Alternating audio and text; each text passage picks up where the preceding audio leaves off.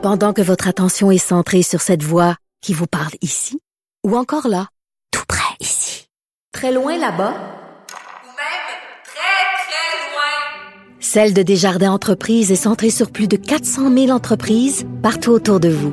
Depuis plus de 120 ans, nos équipes dédiées accompagnent les entrepreneurs d'ici à chaque étape pour qu'ils puissent rester centrés sur ce qui compte, la croissance de leur entreprise.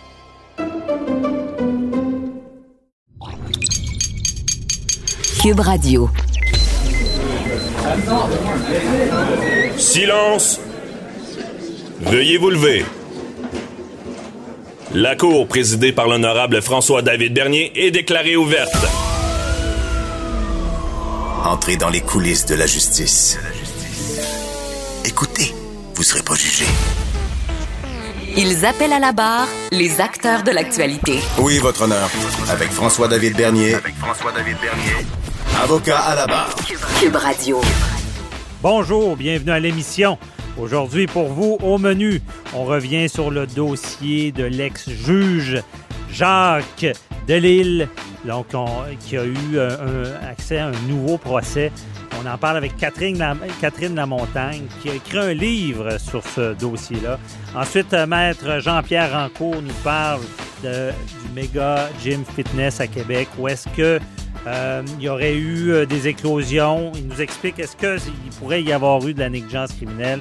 Ensuite, euh, Maître Sophie Mongeon nous parle du port du masque, maintenant obligatoire dans les lieux de travail et sur la rue si on rencontre des gens.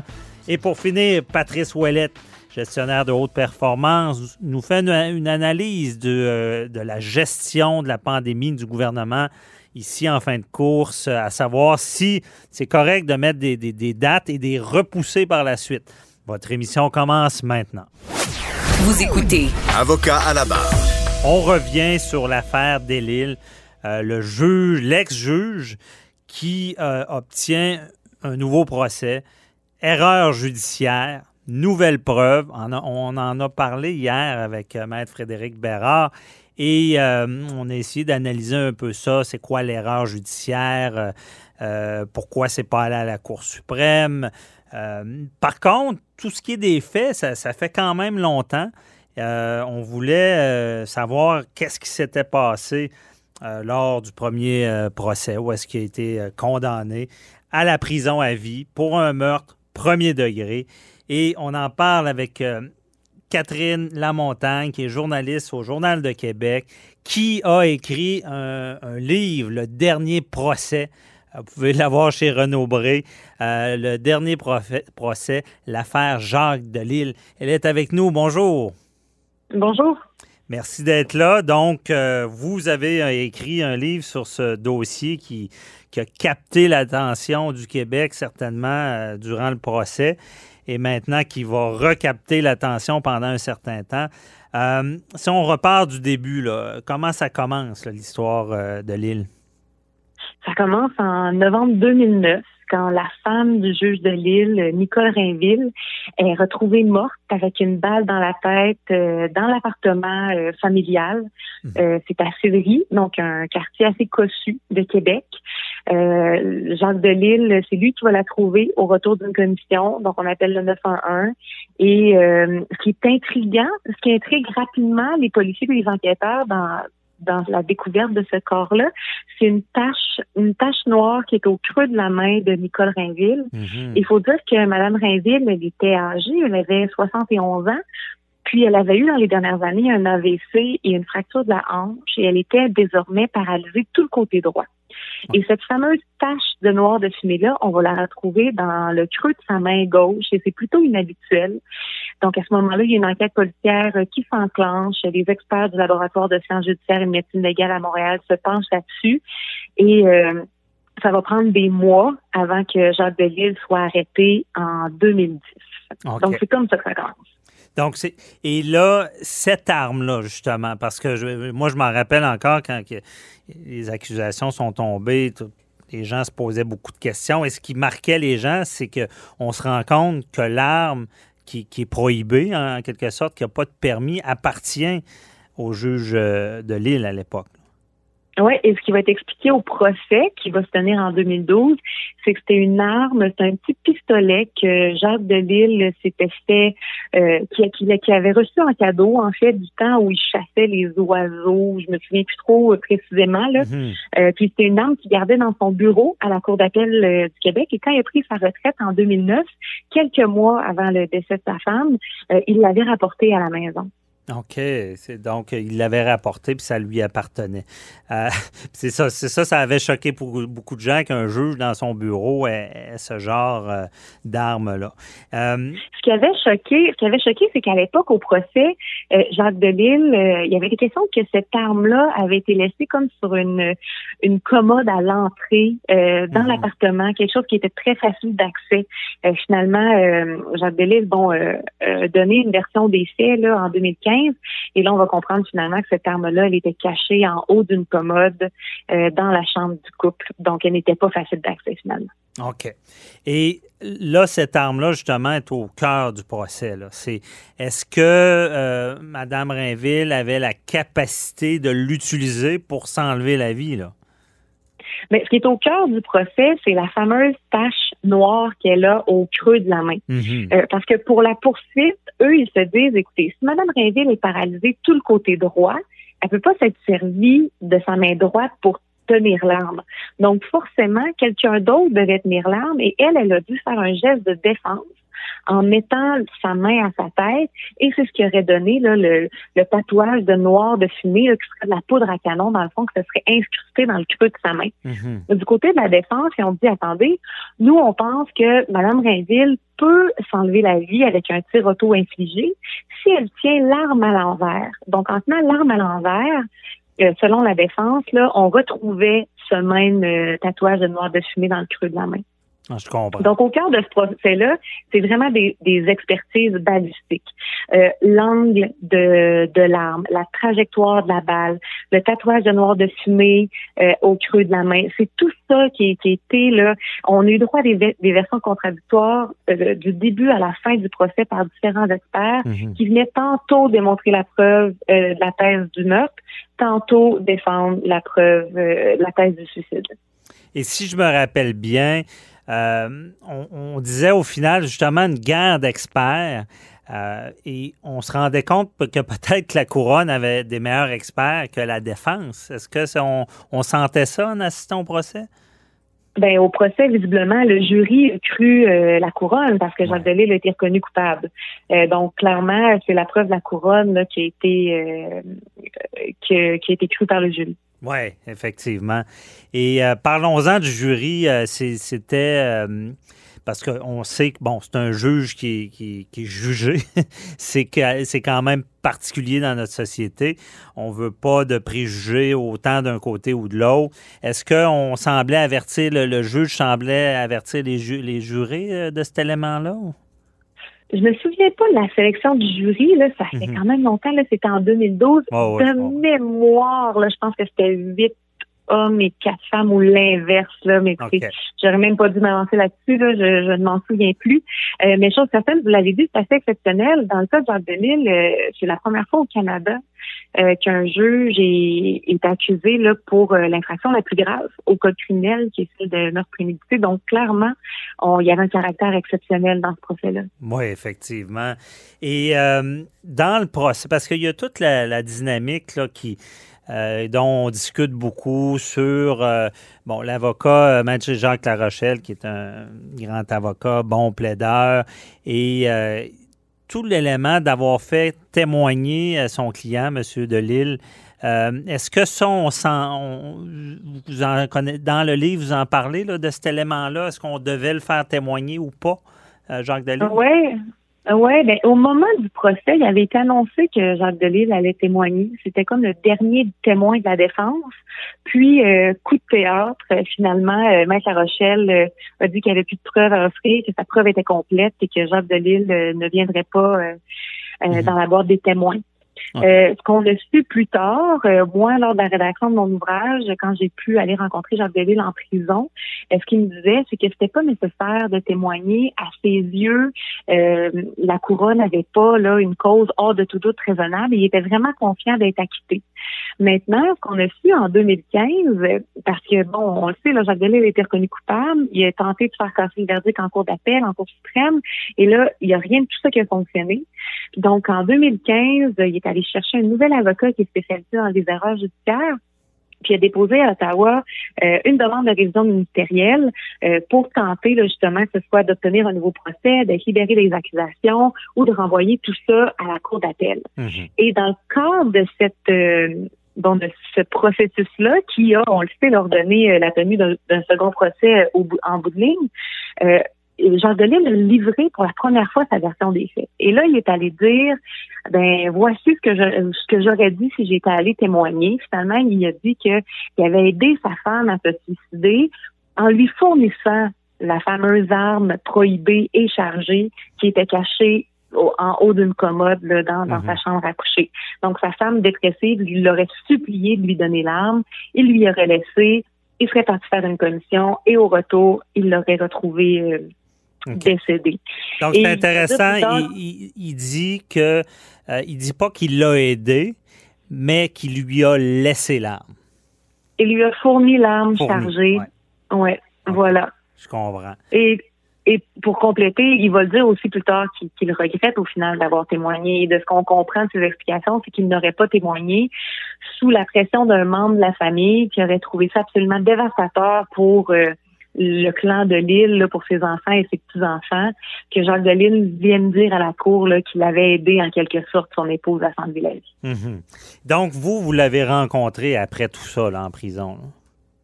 Moi, je l'ai rencontré euh, pendant ses processus d'appel euh, à la Cour d'appel et à la Cour suprême. Je ne lui ai pas retendu de. OK. Est-ce qu'il semblait confiant? Est-ce qu'il gardait l'espoir ou? Ah oui, beaucoup. Euh, j'ai beaucoup. Euh, déjà à l'époque, il gardait espoir. Puis euh, bon, cette semaine, j'ai pu m'entretenir avec ses enfants mhm. à la suite de l'annonce du ministre fédéral de la Justice.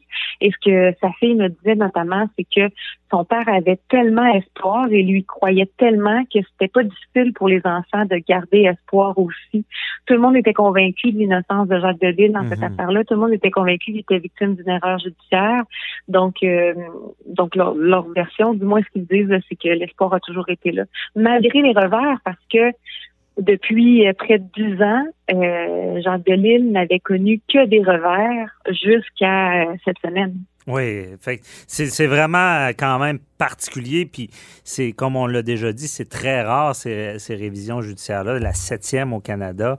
Euh, parce que ce qu'on veut au final, c'est que justice soit faite.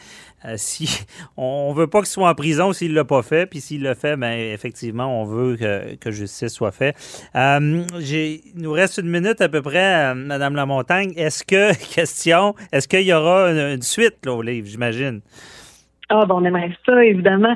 Écoutez, moi, euh, c'est une histoire qui me, c'est une histoire humaine qui me passionne en tant que journaliste, c'est mhm. évident.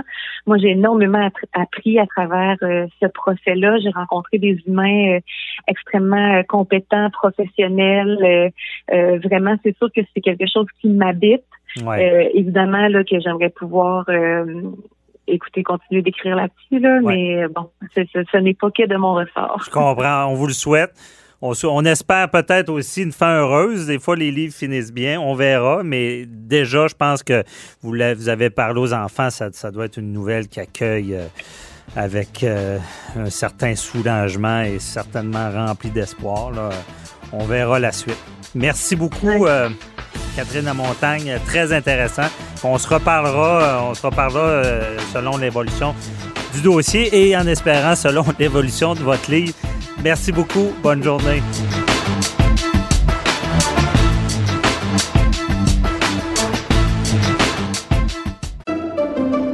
Pendant que votre attention est centrée sur cette voix qui vous parle ici, ou encore là, tout près ici, très loin là-bas, ou même très, très loin, Celle de Desjardins Entreprises est centrée sur plus de 400 000 entreprises partout autour de vous. Depuis plus de 120 ans, nos équipes dédiées accompagnent les entrepreneurs d'ici à chaque étape pour qu'ils puissent rester centrés sur ce qui compte, la croissance de leur entreprise.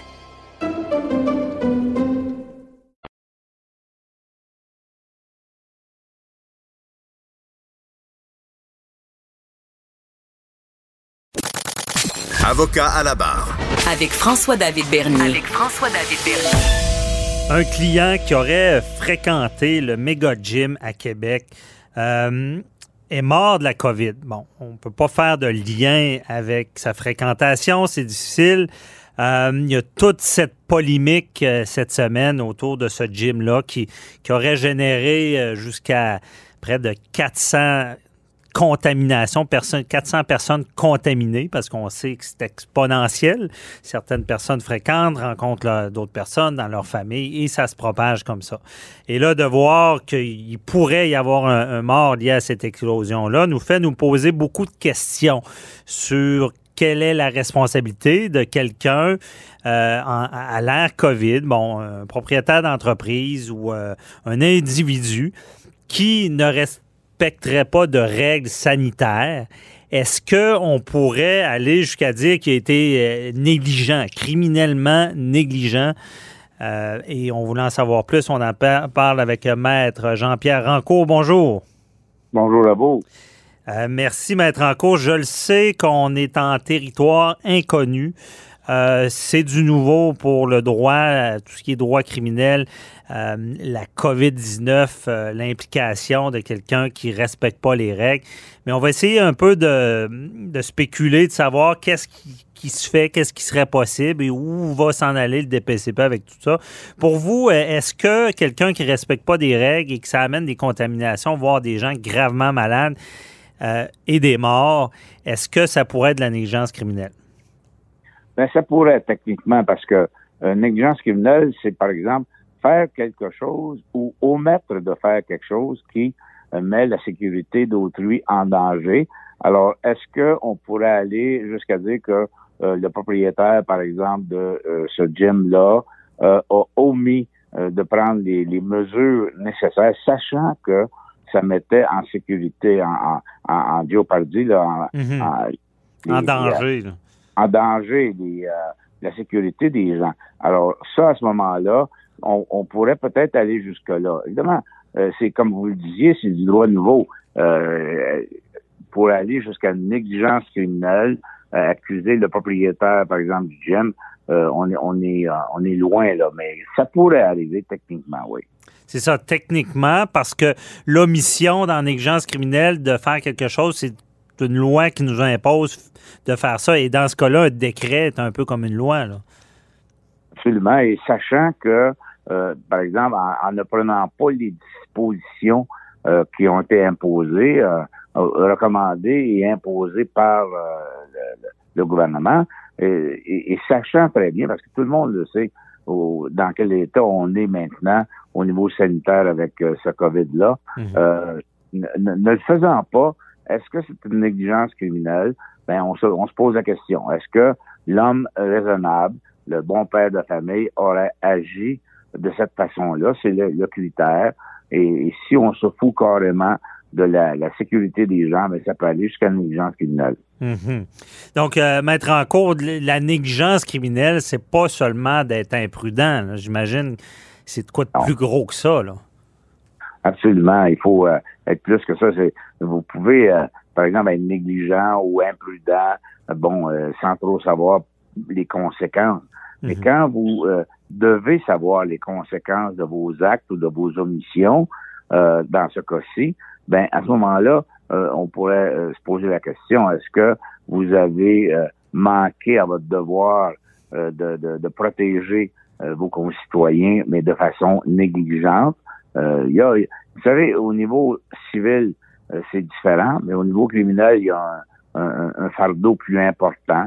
Mhm. Est-ce que euh, à ce moment-là, on a euh, euh, négligé complètement la sécurité d'autrui? Euh, écoutez, ça, comme vous le dites, ça, ça va être euh, euh, peut-être euh, éventuellement euh, quelque chose que la, la DPCP va évaluer, mais c'est du droit nouveau à ce moment-ci. Mhm. Parce que on a vu, euh, eh ben, on va parler de la preuve à faire justement. Vous parlez du fardeau de preuve qui est difficile.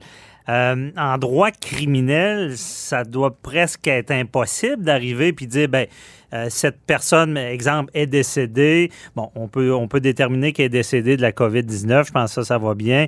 Mais de dire, bon, elle l'a vraiment attrapé euh, la maladie, le, le, virus, dans ce gym au moment où est-ce qu'il l'a fréquenté. Euh, et euh, ça doit être difficile comme preuve. Et d'arriver pour faire la preuve et dire le propriétaire a réellement manqué à son devoir d'une manière, euh, un écart marqué par rapport à, une autre personne. La preuve doit être très difficile pour faire, se faire.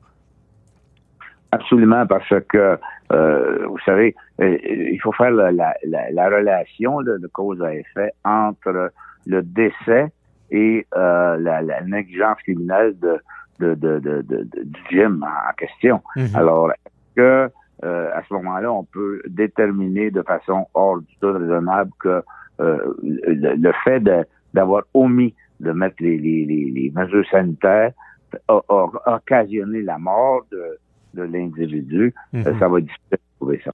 Je comprends. Et quand il y a des, des procès comme ça, est-ce que le, fait que le comportement antérieur de quelqu'un, si, parce qu'on sait dans ce cas-là, bon, c'est quelqu'un qui contestait les règles ouvertement, ça c'est son droit, bon, liberté d'expression, mais est-ce qu'on peut revenir et dire, ben, euh, ça vient renforcer la preuve parce que vous étiez contestataire ou ça c'est pas lié là? Ben, ce serait un élément important. Si, par exemple, on fait la preuve que vous avez contesté, vous étiez à l'encontre des mesures sanitaires, vous avez manifesté euh, ça de façon publique, ben, on peut amener ça comme élément pour démontrer son intention euh, de, de, ne pas euh, donner les, mesures sanitaires nécessaires pour éviter un drame comme ça. Mm-hmm. Alors ça, c'est un élément qu'on pourrait amener, oui. OK, ça pourrait peser dans la balance. Et euh, également, bon, on sait qu'en matière de, travail, on a vu une évolution euh, de, du DPCP, là, de, la poursuite pour euh, on tolère moins bon un, entrepreneur, un, boss, là, quelqu'un qui a des employés. On a vu des causes où est-ce que bon, un employé qui est allé dans une tranchée, la tranchée il a tombé dessus, il n'était pas sécurisé. On a responsabilisé l'entreprise, bon, qui n'ira pas en prison, euh, aura une contravention, et euh, l'administrateur qui a été condamné, ou cette histoire d'un d'un employé qui a un camion qui n'est pas entretenu il se tue et euh, l'administrateur est condamné pour négligence criminelle. On a vu ça évoluer beaucoup avec le droit du travail parce qu'avant, on en voyait moins. Est-ce qu'on risque d'assister à ça avec la COVID-19 dans le sens que c'est nouveau, mais est-ce que vous pensez qu'on va commencer à se poser des questions sur ça, à savoir c'est quoi la responsabilité de quelqu'un qui ne respecte pas la règle? Oui, absolument, vous avez raison, ça évolue beaucoup. Euh, depuis plusieurs années. Maintenant, les entreprises, les entrepreneurs, les administrateurs d'une compagnie ont une responsabilité et ça peut aller jusqu'au niveau criminel. Si, par exemple, on, on, sachant qu'on devait prendre des mesures pour empêcher qu'un accident arrive, euh, on ne le fait pas, ben on peut être accusé, comme vous l'avez euh, donné comme exemple, les, les, cas dont vous avez parlé, on peut aller mm-hmm. tenir au niveau criminel euh, les administrateurs d'une compagnie. Euh, c'est un peu nouveau, mais ça existe au code criminel maintenant et on va l'appliquer de plus en plus et peut-être qu'on va l'appliquer dans le cas de la COVID-19 aussi. Oui, OK, je comprends. Parce que euh, c'est pas du déjà vu des, des, maladies comme ça qui se donnent c'est il y a une responsabilité quelqu'un qui s'est contaminé par exemple et qui va contaminer d'autres personnes il y, a une, responsabilité ça c'est déjà vu là on l'a vu, ou des euh, gens, par exemple, qui avaient des maladies euh, euh, sexuelles qui le cachaient, par exemple, à, à leur à leur, amis et, et, et, et, contaminaient au niveau sexuel l'autre personne, sachant très bien que euh, il, le savait et l'autre personne ne le savait pas, pouvait être déclaré coupable d'une négligence criminelle, oui. Mm Maître Rancourt, euh, pourquoi on, dit, on parle souvent du bon père de famille quand on parle de, situations comme ça de négligence? Ben, le- vous savez, euh, pour évaluer une négligence criminelle, on se dit, est-ce que, par exemple, vous auriez agi de la même façon? Si l'homme normal n'aurait pas agi de cette façon-là, euh, de façon à causer, par exemple, un accident ou euh, euh, à ce moment-là, euh, c'est le critère un peu de la négligence criminelle, du droit criminel où on se dit l'homme normal n'aurait pas agi comme ça, donc c'est une négligence. C'est- un peu le, le barème où on, on- on se pose à ce moment-là. OK, c'est vraiment le barème euh, euh, Ouais. de la personne comme normale versus l'autre personne.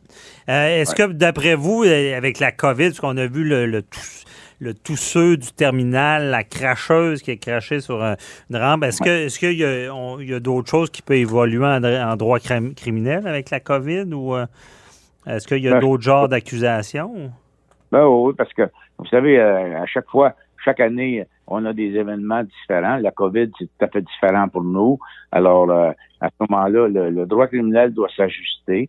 Et si on peut déterminer qu'une personne a agi ou omis d'agir euh, de façon euh, non sécuritaire pour autrui et, et volontairement, ben, on peut les accuser. Et ça, ça s'en vient là.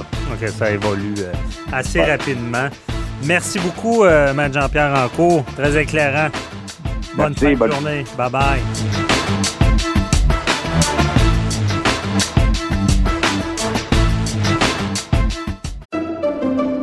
Pendant que votre attention est centrée sur vos urgences du matin, vos réunions d'affaires du midi, votre retour à la maison ou votre emploi du soir, celle de Desjardins Entreprises est centrée sur plus de 400 000 entreprises à toute heure du jour.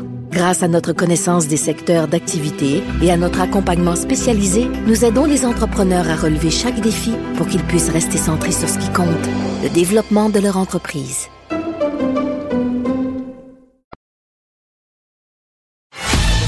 Avocat à la barre. Alors je procède à la lecture du verdict. Avec François-David Bernier. Les meilleures plaidoiries que vous entendrez. Cube Radio. Deux grosses nouvelles cette semaine euh, qui ont marqué notre attention avec les masques. Les masques maintenant seront obligatoires dans les milieux de travail en tout temps. Et également, oui, à l'extérieur, si c'est une, une autre famille, vous devrez porter le masque. On ne savait pas si on allait se rendre là. Oui, avec le variant, euh, c'est ce qui a été décrété. Cette implication des masques, on se posait la question, surtout en milieu de travail, qu'est-ce que ça implique? Est-ce que ça peut être lié à une maladie professionnelle? Quand un, un employé peut refuser de le porter, s'il refuse de le porter, est-ce qu'on peut le congédier? Et on en parle avec euh, Maître Sophie Mongeon, que vous connaissez, qui euh, connaît bien le milieu du travail. Bonjour, Maître Mongeon. Bonjour. Donc, euh, on va y aller en deux temps. Donc, on, va, on va parler en premier lieu des masques obligatoires dans les milieux de travail. Euh, ça implique quoi comme est-ce qu'un employé peut refuser de le porter? Non, c'est sûr que non. Il ne peut pas refuser de porter. Euh, la loi est assez claire à cet effet-là. La loi sur la santé et sécurité dit qu'un employeur doit absolument protéger ses, en- ses employés.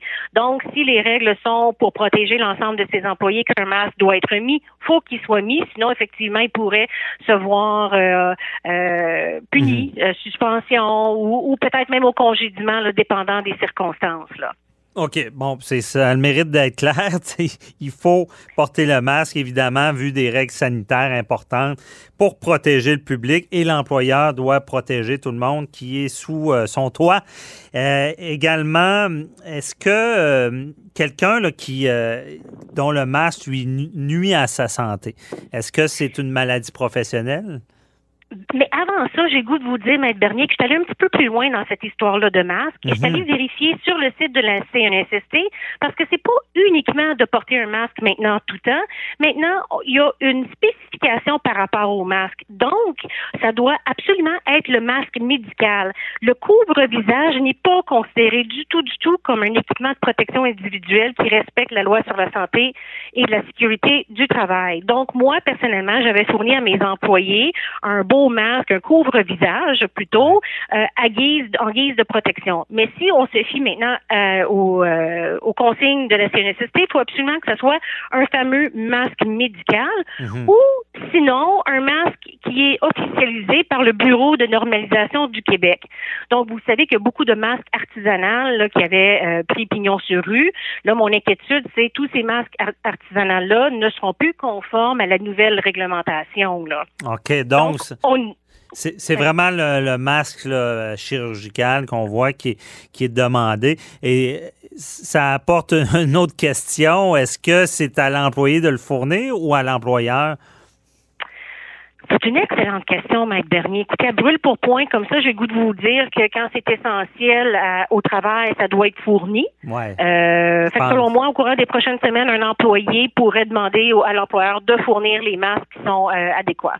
Ce qu'on, effectivement, je suis d'accord avec vous que je pense que ça va être à l'employeur de le fournir. Euh, et euh, ce qu'on voit, c'est ça, c'est qu'on on veut être certain que euh, le, masque est porté et que c'est la, bonne et c'est le masque chirurgical. Donc, effectivement, on pense que ce sera le, devoir de l'employeur. Ensuite, pour ce qui est de, des masques, on a vu que c'est même dans la rue, à l'extérieur, le masque doit être porté.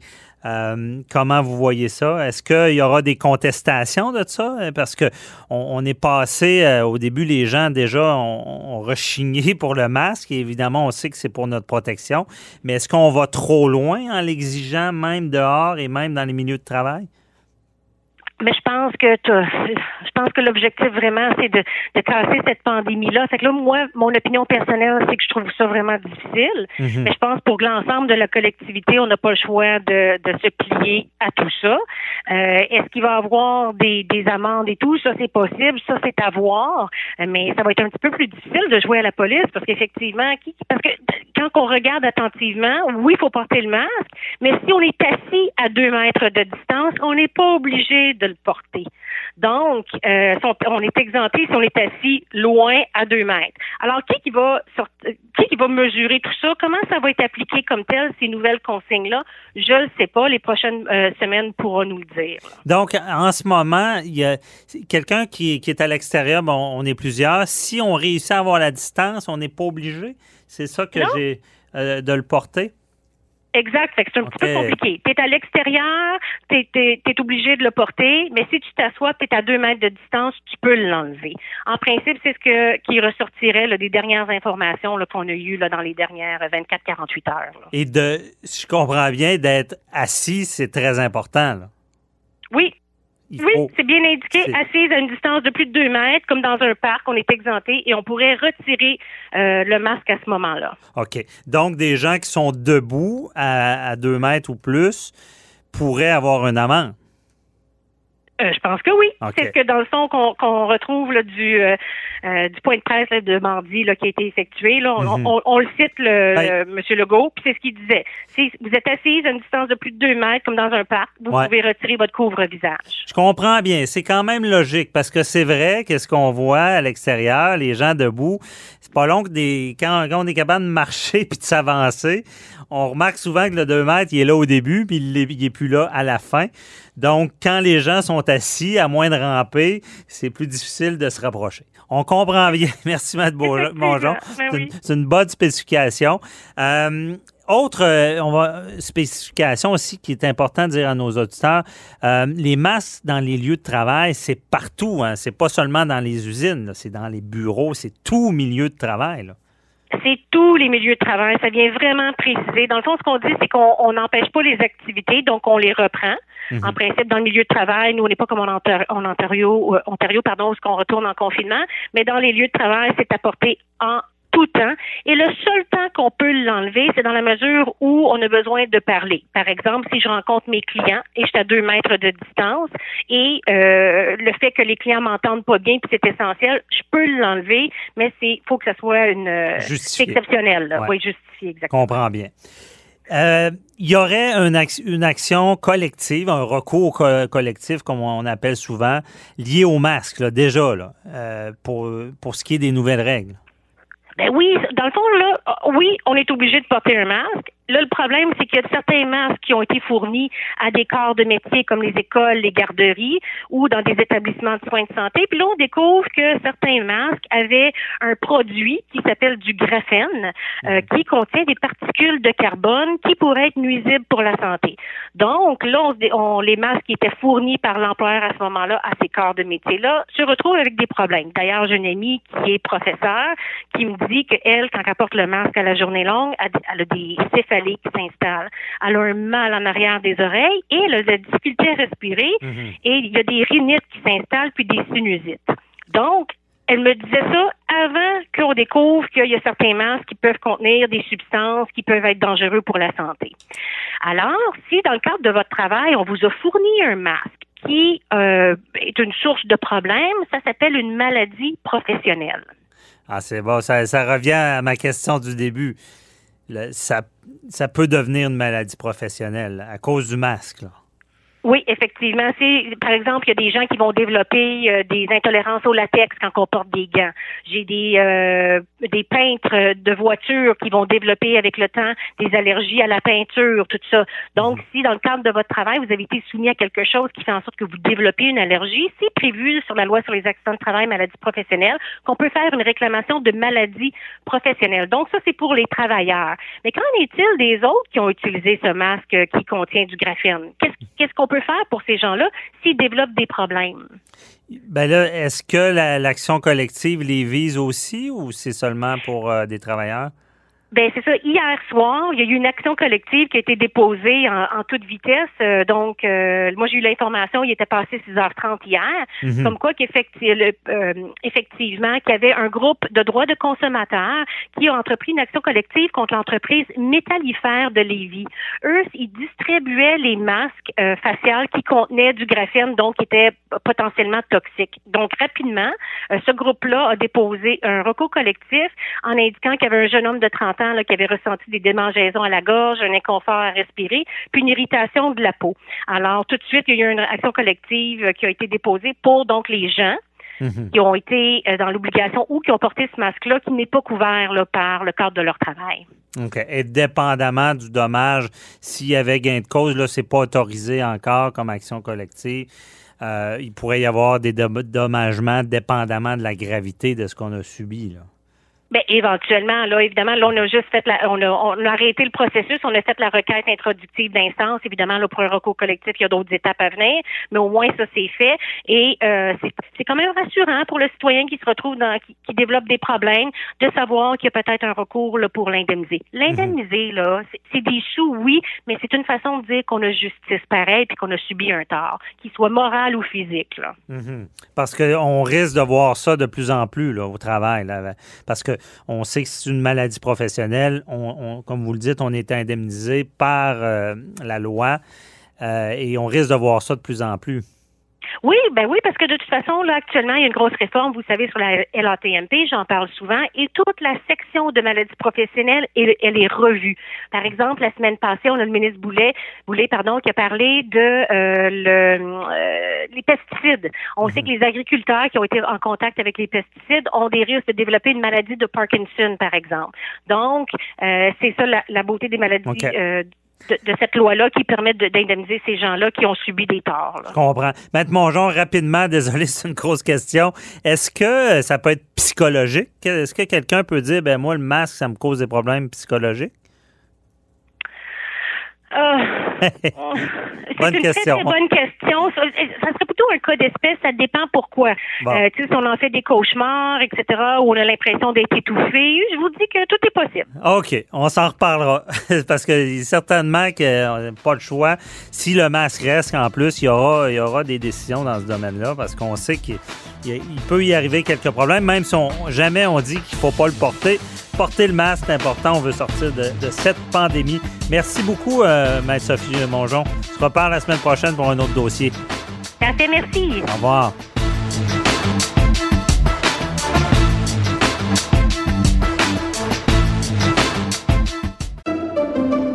Pendant que votre attention est centrée sur cette voix qui vous parle ici, ou encore là, tout près ici, très loin là-bas, Celle de Desjardins Entreprises est centrée sur plus de 400 000 entreprises partout autour de vous. Depuis plus de 120 ans, nos équipes dédiées accompagnent les entrepreneurs d'ici à chaque étape pour qu'ils puissent rester centrés sur ce qui compte, la croissance de leur entreprise.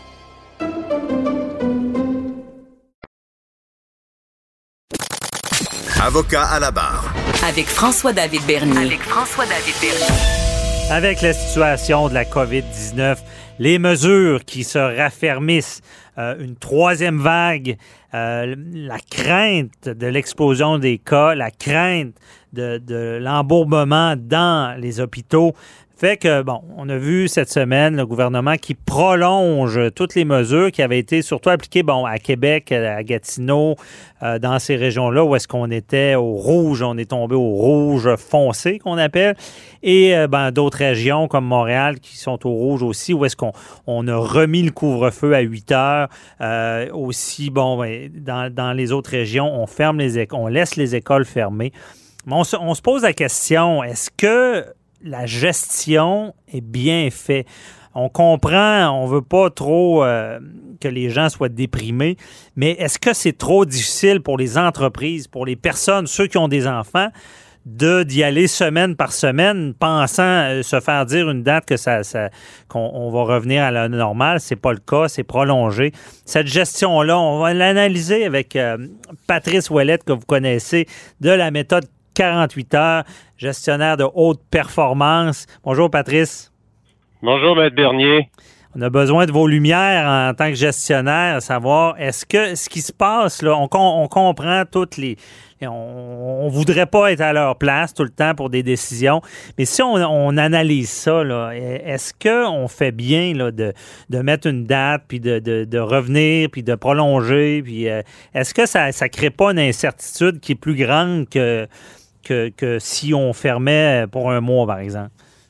Écoutez, ce qu'on peut comprendre, Maître Dernier, c'est que le premier ministre essaie de jongler entre différents enjeux. Euh, un, évidemment, qui, est la santé, protéger euh, la santé publique, mhm. mais aussi à jongler avec un enjeu de l'économie et un enjeu de l'éducation.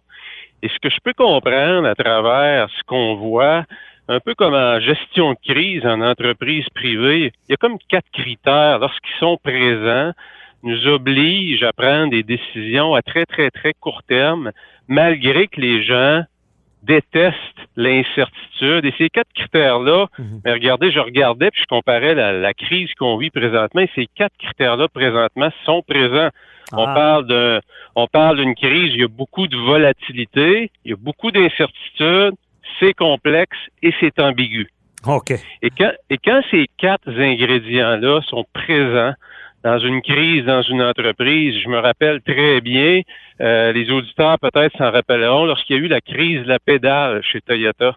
Alors? À l'époque, j'étais à la, crise de la pédale chez Toyota, les, les, les, les accélérateurs, et puis... Euh, ah, ça restait coincé, là.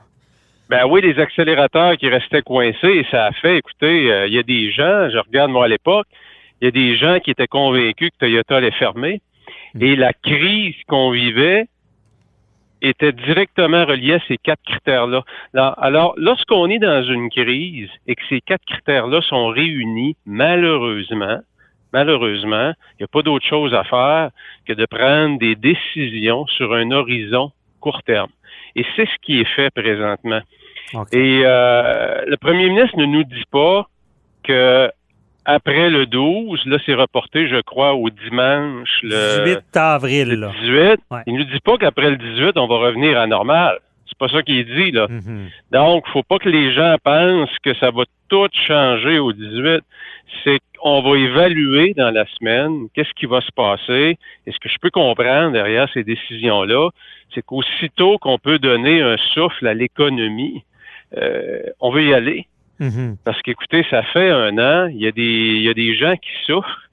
Euh, je comprends bien, ça, ça, me fait réaliser des choses. Je comprends bien le, la forme d'équilibre, ce que, ce que tu dis, entre différents enjeux, donc euh, l'éducation, euh, le, le, le, bon, les protéger avec la, la, santé, et aussi l'état euh, psychologique des gens. Je pense que ah, c'est un élément qui, qui, qui, qui, est quasiment dangereux dans cette gestion-là si il fait pas attention au, moral en même temps que mettre des mesures, des mesures. Il y a un risque. Quel genre de risque tu vois? Une forme de désobéissance qui va s'installer? Ou? Ben, écoutez, euh, je ne sais pas si on peut parler de désobéissance publique. Je regarde le peuple québécois en général et quand même, euh, je dirais pas docile, mais euh, je pense pas qu'on va se rendre là. Mais en même temps, il y a des gens qui vont y laisser leur fortune. Il y a des gens qui, qui, qui vont vivre, euh, écoutez, des, des, des, des, drames, je dirais. Il y a des gens qui vont penser peut-être avoir, qui vont avoir des tendances suicidaires. Mhm. Et c'est pas évident pour certains entrepreneurs où c'est la troisième fermeture. On vient de réembaucher des employés. Et le premier ministre, ben, il est pris, c'est pour ça qu'il est premier ministre. Et j'écoutais le docteur Simon qui disait la semaine passée, écoutez, nous, nos représentations auprès de l'appareil public, auprès du premier ministre, c'est de dire qu'il faut confiner. Mais d'une chose est claire, je voudrais pas être dans ses souliers parce que lorsqu'il prend une décision, il ne doit pas juste considérer cet aspect-là. Hmm. Il doit faire, il doit faire l'ensemble, de, de, regarder l'ensemble du portrait. Et on sait, à Maître Bernier, que présentement, il y a tellement, tellement de polarisation. Il y a des gens qui disent qu'il devrait avoir aucun confinement. Il y a des gens qui disent qu'on devrait être complètement confiné. Hmm. Et entre les deux, ben, il, y a une, il y a une foule de, de, de, de, de gens qui se situent là-dedans.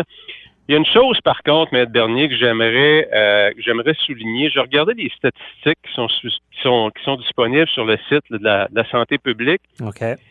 Et euh, je vous dirais que normalement, les prélèvements quotidiens se situent toujours autour de 25 à 33 000 par jour. Et curieusement, hier, les prélèvements sont montés à 46 000. Alors, c'est clair que si vous faites 46 000 prélèvements, puis votre pourcentage présentement est à 4% mais quand on dit qu'il y a eu une explosion de cas, ben, faut pas oublier qu'il y a eu une explosion de prélèvements. test, aussi, là. Ouais. Hein? Puis ça, ben, personne n'en parle. Là. Ah, c'est sûr qu'avant une conférence de presse, puis écoute, je suis pas en train d'insinuer qu'il y a- c'est que c'est fait volontairement, mais je trouve ça curieux que le niveau de prélèvement n'a jamais été aussi élevé dans Je une comprends. journée. On, C'est 40 on- on veut être équipé pour se justifier. ben, écoutez, si je regarde la journée d'avant, c'était 34 000. 4% du 34 000, ça nous donne 1270 cas. 4% de 46 000, ça nous donne 1100 1609 cas. Alors oui, les cas ont explosé, mais si on aurait fait 60 000, on serait au-dessus de 2000, vous comprenez? ouais, je comprends. Fait qu'en même temps... C'est vra- en vraiment même temps- intéressant. J'avais jamais pensé à ça. Euh, puis on les blâmera pas pour ça. Il y a une stratégie de communication aussi. euh, Ben, et, exactement. et de se dire, hey, on teste plus, puis on en trouve plus, donc la situation est grave. Mais je comprends, je comprends ce que tu veux dire. Euh, Écoutez, est-ce qu'il y a un côté volontaire dans ça? C'est pas ça que je veux insinuer, mais en même temps, faut avouer que ça justifie bien euh, d'autres mesures supplémentaires Ben oui. quand on voit dans les manchettes qu'il y a une explosion de cas. Ben, volontaire, euh, certainement une préparation, peut-être, ou c'est peut-être un hasard, on verra, mais on comprend. C'est comme un gros dossier en affaires, on va se préparer avant d'aller le, présenter. Ben, c'est peut-être. Ben voilà, hein. Ouais. Lorsqu'on négocie avec euh, avec les employés, euh, les employés préparent leur dossier, on prépare le nôtre, puis on fait dire un peu aux chiffres ce qu'on veut Ouais. pour, pour, pour, pour, pour nos intérêts. Mais écoutez, c'est intéressant quand même de suivre cette donnée-là, parce qu'il y a vraiment eu une explosion du côté des, des, des prélèvements. OK. Non, vraiment intéressant. Puis ça, on, on- va vérifier. C'est c'est int- c'est intéressant d'avoir toutes les données. Mais évidemment, quand même, une situation qui est grave.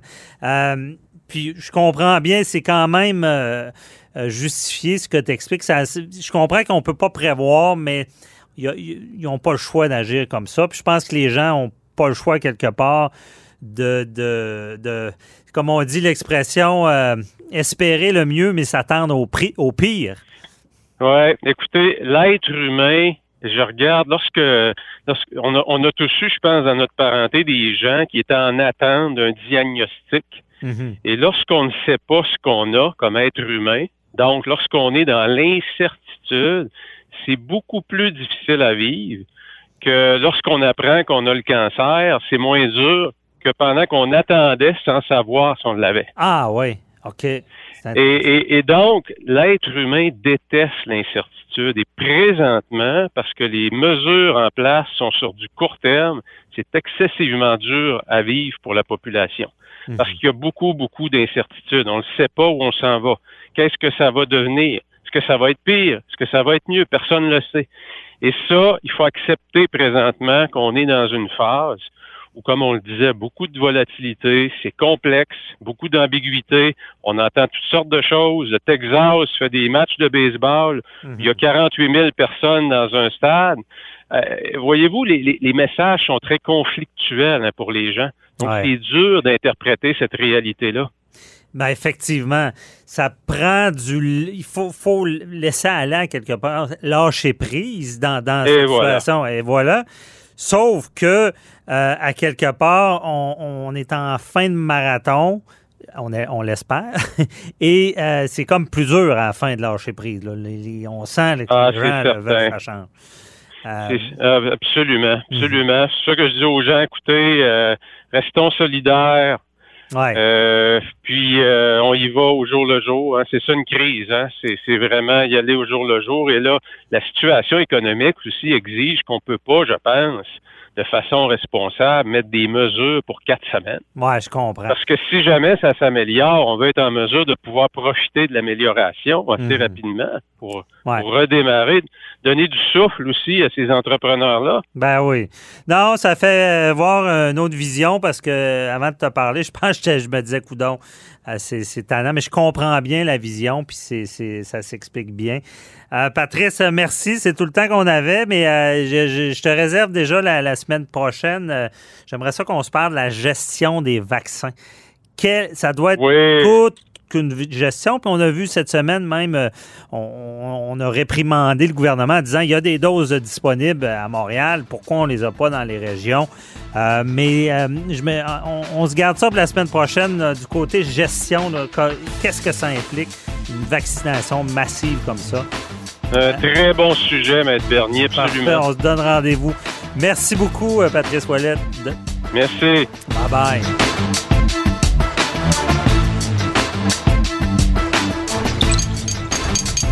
Cube Radio.